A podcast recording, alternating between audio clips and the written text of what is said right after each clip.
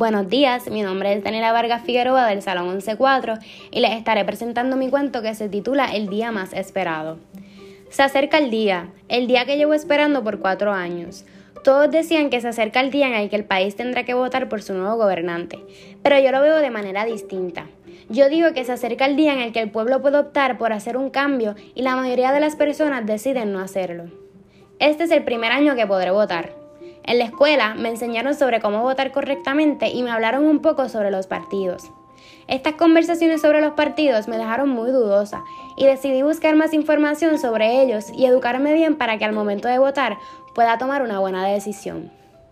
Yo estaba muy emocionada y movida para llegar a votar y trataba de educarme, de educar a mis amigos y familiares respecto a los partidos y les aconsejo a que voten por un cambio.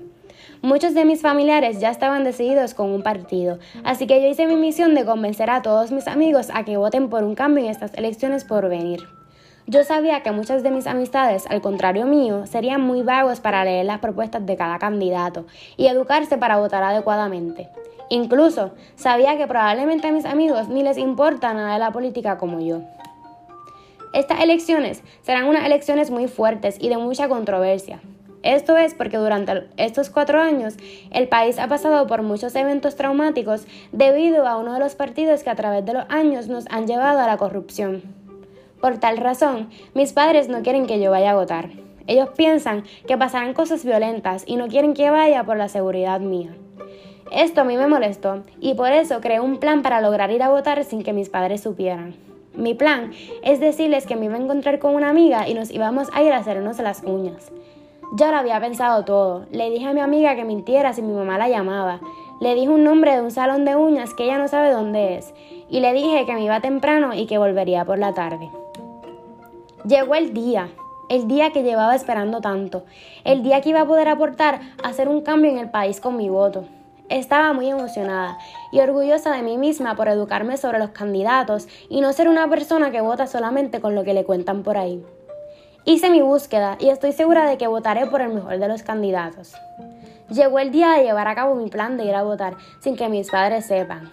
Esa mañana me levanté y desayuné con mi padre como suelo hacer todos los días y mi mamá estaba haciendo la compra como todas las semanas. Luego le dije, les dije que me iba a encontrar con mi amiga y me fui en el carro. Cuando me monté en el carro verifiqué cuál era mi escuela asignada para votar. Cuando iba de camino Veo el carro de mi mamá en el otro carril camino a casa y trato lo mejor posible de que no me vea. Ella me pasó por el lado y pensé que no me había visto, pero cuando miré por el retrovisor veo que la intersección está haciendo un viraje en U para llegar hacia el carril en el que yo estaba. Yo trato de acelerar sin que me vea y cuando miro entro al supermercado nuevamente. Yo aliviada seguí hacia mi escuela asignada. Una vez llego comienzo a hacer la fila para votar. Yo estaba muy emocionada y lista para votar por un cambio. Justo cuando me toca entrar a votar, veo a mi mamá caminando hacia donde mí y me puse muy nerviosa. Ella me mandó a volver a casa y lo que anhelaba se fue todo por la borda. Gracias por su atención. Ya ese es mi cuento y espero que les haya gustado.